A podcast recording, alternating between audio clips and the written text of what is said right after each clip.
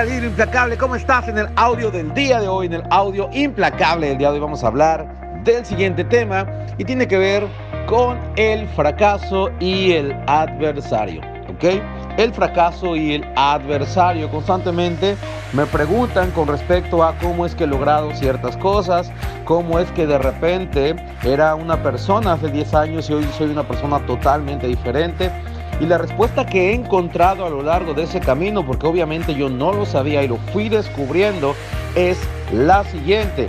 Mira, el fracaso es potente, el fracaso es poderoso, el fracaso siempre va a estar al pendiente de derribar a todas las personas que flaquean, a todas las personas que no van en serio por sus metas, por sus sueños, a todas las personas que simplemente están jugando porque de verdad no creen que lo puedan lograr.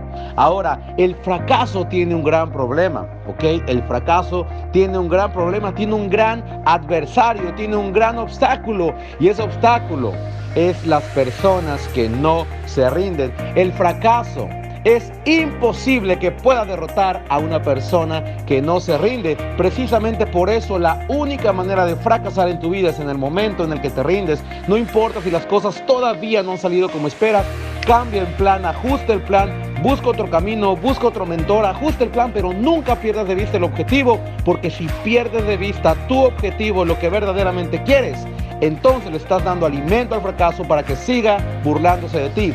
En cambio, si tú sigues y sigues y sigues y sigues y sigues y sigues y sigues, el fracaso se dará cuenta que nunca podrá contigo.